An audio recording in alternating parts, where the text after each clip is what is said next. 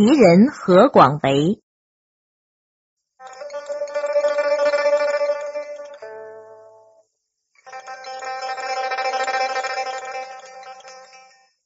八百年前，那梁山伯好汉武松喝了十八碗酒，醉上景阳冈，打虎而成英雄，名传后世。不想，八百年后的今天，还是在那梦中。又出了一位传奇人物，这个人专以擒豹捉虎为生，姓何，名广卫，狩猎六十余年，生擒猛虎七头，活捉凶豹二百三十余只，世人称之“活武松”。何老英雄一生坎坷，一九零五年出生于安徽宿县。何家牌坊村，家境贫寒，兄弟姐妹好几个，时常是饥寒交迫。而何广卫偏巧从小就是个大肚皮，从他记事的时候起，就总是饿，吃了就饿，怎么也吃不饱他那奇怪的肚子。广卫十岁的时候，这种情况更是突出。曾经有一次，父亲向财主借回了三斤麦种，为保险起见呢，就先让广卫看管着。小孩的嘴馋呢，就一粒一粒的吃了起来。不知不觉中，三斤麦种便吃了个精光。这件事儿让父母非常吃惊。当聪明的母亲。把家中仅存的十几个菜团子端到儿子面前试探时，才知道儿子的食量确实大的惊人。没多久啊，父亲死了，何广卫进城当了童工，但是他只能干半个人的活，却能吃几个人的饭，这样。又有谁敢收他为徒呢？小广卫只得是流落街头，四海为家。十四岁那年，何广卫流浪到河南的驻马店，非常幸运，他遇到了一个江湖艺人。再往后，他学成了一身过硬的武功，练成了他后来英名盖世的。坚实基础。这时的何广卫可以将几百斤的重物随手举过头顶，又能轻身攀上十几米的高墙，真正成了一个力大无比的武林高手。十七岁时，纷飞的战火打散了广卫的师徒，他又流落到桃源县。一天，他露宿在县外余平山中，半夜酣睡之际，一股热腥味将他熏醒。睁眼一看呐，一只野狼在嗅他。求生的本能使何广卫向恶狼猛出重拳，一拳把狼打出好几米远，旋即又跳了起来，挥拳将狼打死。天亮了。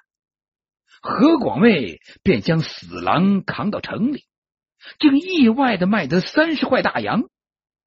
这三十块大洋点醒了他，同时呢，也就改变了他一生的道路。从此，他变成了打狼专业户。活狼比死狼更值钱。何广卫的捕狼术不断的改进提高。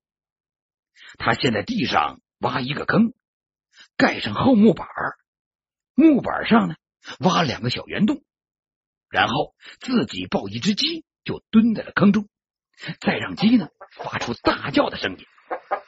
野狼闻声而至，等到狼爪子伸进洞眼里掏鸡的时候，就变成何广卫的白花银元了。捕狼时期，何广卫也见到过豹子、老虎之类的东西，但却从来也没敢动过念头。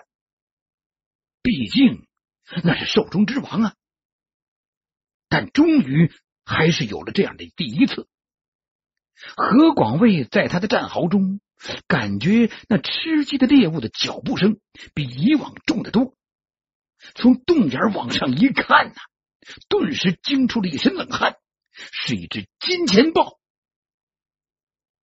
此时的何广卫也是一位非常镇静的老猎手，狭路相逢勇者胜，他已经没有选择了，决定拼个你死我活。当豹子猛抓木杆时，何广卫便运足了力气，猛然间将木杆向上擎起，同时跃出土坑。那金钱豹被掀到半空中落下，便直扑广卫而来。广卫立定一拳击中豹子鼻梁，再重演了当年打狼的一幕，竟然何广卫胜利了。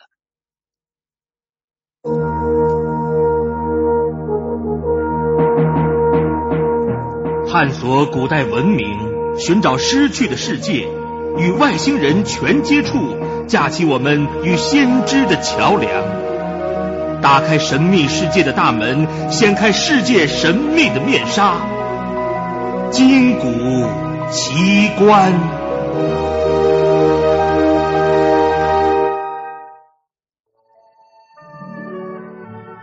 何广卫又发现了崭新的自我。他掌握了一套活捉虎豹的熟练技术。早在解放前呢，何广卫就成了威名远扬的打虎英雄。哪里有虎患，就有人请他到哪里去。这一时期啊，他到过全国二十几个省区，三十多条山脉。解放以后。全国有许多公园的虎豹都是他猎获的，特别是改革开放以后，他的名声被新闻媒体炒作的是越来越大。中国新闻社、南方周报等多家单位都对他做了采访和专题报道。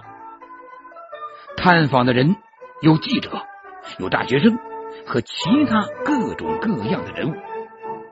他们不相信世上竟有能只身空手降虎伏豹的人。一九八七年，中国新闻社的记者找到他，要亲眼见他怎么捕捉的实况。于是，八十二岁的何老英雄便把刚捉回来、关在家中才几天的一只金钱豹放了出来。三拳两脚将其打倒，然后熟练的装入帆布袋中。这只豹就是他的收山之作，后来捐献给中国少儿基金会。实际上，早在几十年前就有人专程拜访过何老英雄。一九四八年，两个英国人特意到孟州。请他到英国去捉豹，许以汽车、洋房和重金。可是何广卫只对傲慢的英国人说：“他喜欢中国的大山，不愿住英国的洋房。”一九八五年，日本东京记者团也专程采访过何老英雄，准备出十万美金拍摄捕捉实况，但翻译却说。中国人穷，只要给钱，什么都干。老英雄感到受到侮辱，顿时怒起。表演完秦报的绝技后，对翻译说：“分文不要，只要你们看看中国人是什么样子。”二十一世纪的第一个秋季，郑州成了广告的海洋，全国糖酒会。在这里拉开了大幕，十万客商激战中原。新闻中有一个重要的焦点，就是九十七岁高龄的广味家酒董事长何广卫。打虎英雄缘何又成了董事长呢？这还要追溯到他三十多岁以前。一次，他跟踪一只豹子，发现它病病歪歪的，显然是患了什么病。只见那只豹子走走停停，不时吃草啃食，不一会儿竟然恢复了常态，重振雄风了。何广卫见状大喜呀，知道这一定我遇到了奇遇了，便将豹子吃过的草食采回，泡酒尝试，果然是全身发热，精神倍增。再用于摔伤扭伤，疗效出奇的好。一九九九年，有朋友捐资近百万，九十四岁的打虎英雄创办了孟州市广味佳酒有限公司，出任董事长，二儿子何振香任总经理。何广卫现居于孟州市五桥村。说了也巧，这正是当年武松醉酒之处。村头有座小石桥，就叫武松桥。何广卫就自然的被人们尊称为活武松。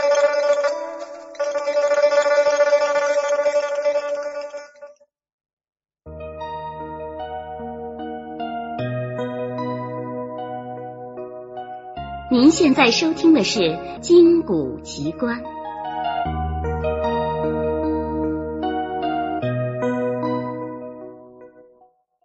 恐龙之谜。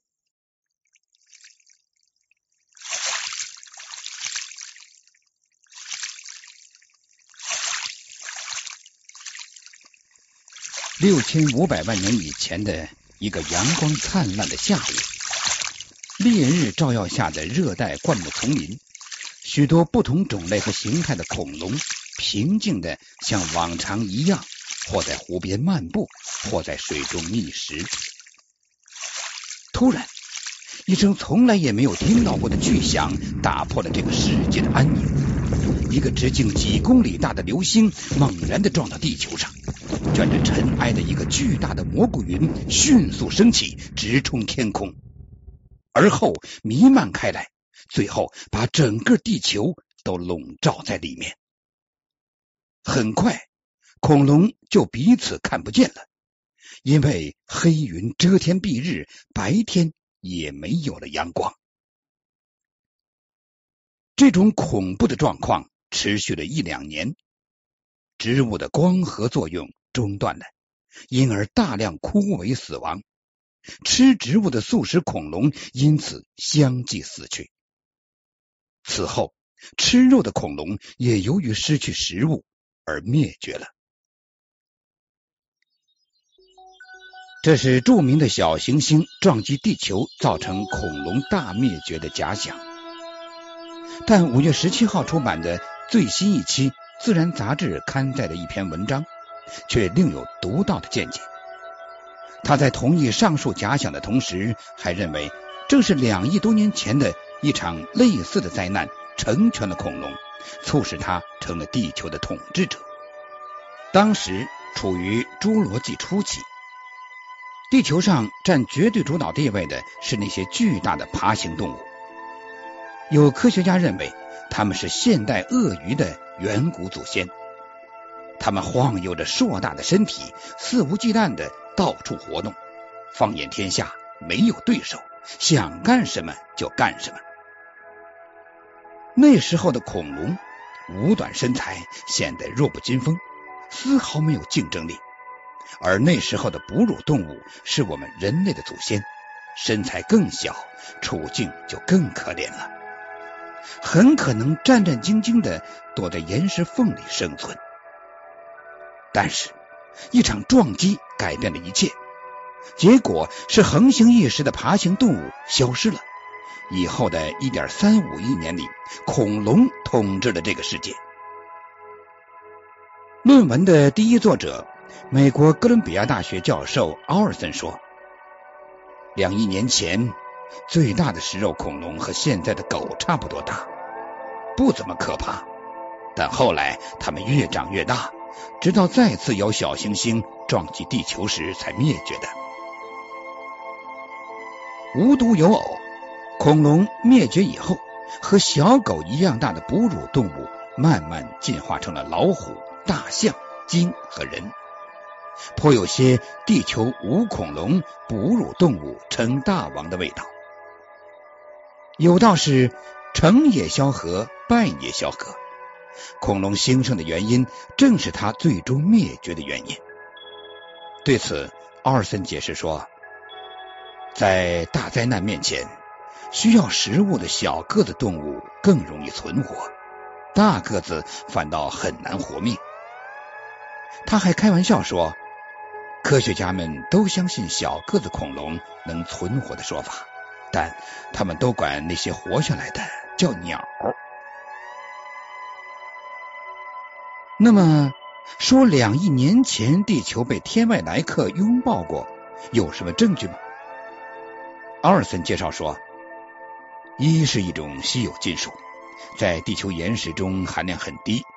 但是在小行星和彗星上，却是一种很常见的物质。奥尔森率领的科学研究小组在北美的一些岩石中发现了大量一。经过检测表明，这些一是两亿年前某个天外飞星和地球相撞后的残留物。另外，在美国新泽西、纽约。宾夕法尼亚等地发现的动物足印，也可以证明硕大的爬行动物在两亿年前忽然消失。大约三万年后，恐龙取而代之。对于用足印来判断物种的方法，科学家还有个争论。一个简单的例子是，一只家猫和一只小老虎的足印几乎没什么区别。但无论如何，足印比骨头化石更容易发现，更能提供动物活动的全景画面。利用足印，我们可以更清楚的得到动物活动区域变化的信息。奥尔森说，足印的发现地点在湖底，科研人员可以利用那里的岩石层确认足印的年龄。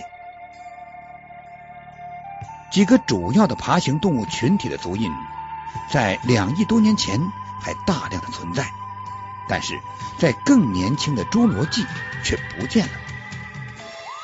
在这些地方发现的化石还表明，距今两亿年前，大多数植物死亡了，蕨类植物却忽然繁盛起来。与此类似的是，恐龙在距今六千五百万年以前灭绝后，蕨类植物也曾盛极一时。既然恐龙灭绝的原因是个个子太大，那么它到底有多大呢？到目前为止，我们所发现的身材最大的恐龙是震龙，它的身长有三十九到五十二米，身高可以达到十八米，体重达到一百三十吨。也就是说，两到三条阵龙头尾相接的站在一起，就可以从足球场的一个大门排到另一个大门。而如此沉重的庞然大物，如何在原野上行走的话，它那硕大的巨足每一次踩到地面，都会使大地发生震动，就像地震一样。这就是震龙一名的含义。大象见了它，也有小巫见大巫的感觉。除了震龙之外，梁龙也是个大个子，身长二十六米；雷龙身长二十一米，体重二十五吨；超龙身长四十二米，肩部高五点一九米，臀部高四点五八米；马门溪龙身长二十二米。这些巨大的恐龙都是吃植物的，高大的身躯和长长的脖子使得它们可以吃到高树上的叶子。如此巨大的身材，肯定需要特别大的食量。但是这些恐龙却全都长了一个相对来说很小的脑袋和不大的嘴，怎么来满足那么大的食量呢？大概他们只能不停的吃了。科学家推测，马门西龙一天要用二十三个小时的时间来进食，这恐怕也是世界之最了。